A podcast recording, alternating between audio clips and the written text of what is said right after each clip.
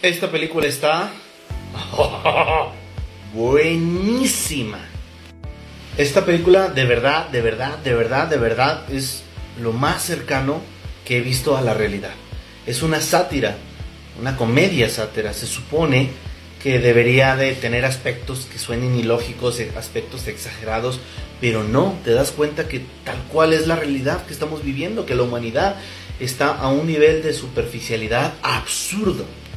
Tiene o cuenta con un elenco maravilloso, desde Leonardo DiCaprio, eh, Jennifer Lawrence, Meryl Streep, eh, Kate Blanchett, ella la he visto varias películas en este año, bueno, recuerdo esta de Don't Look Up y recuerdo la de Guillermo del Toro, no me acuerdo ahorita cómo se llama esa mendiga película, pero hay una nueva de Guillermo del Toro, voy a hacer una reseña también, maravillosa. Eh, ¿Quién más? Timothy Chalamet, Ariana Grande, un montón, un montón.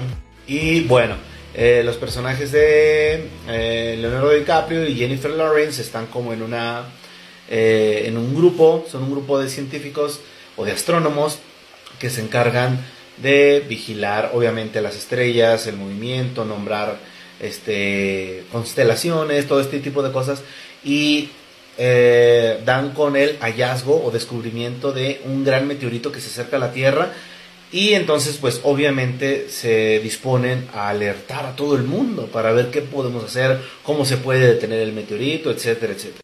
Y donde radica la grandeza de esto es que van con el ministro, con el presidente, la presidenta, que es Meryl Streep, ¿sí? Sí, de los Estados Unidos, van a un noticiero y para todos, este, les resulta totalmente banal. Es más importante, eh, hay una actuación de Ariana Grande que truena con su novio, tal cual como lo estamos viviendo con Shakira y Piqué, que a eso le damos más importancia que por ejemplo al cambio climático. Por eso les digo, es lo más cercano a la realidad que he visto esta película.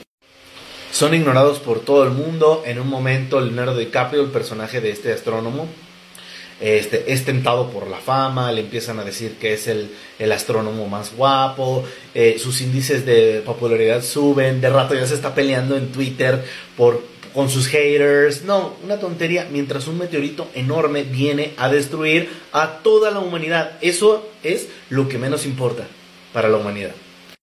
Yo digo que es lo más cercano a lo que hemos vivido, a lo que hemos experimentado, porque muchos decían que, por ejemplo, con el COVID, cómo nos tuvo encerrados durante aproximadamente dos años muchos dijimos, wow, cuando suceda una catástrofe o una pandemia mundial, la humanidad se, unirá y seremos lo mejor y los más fuertes.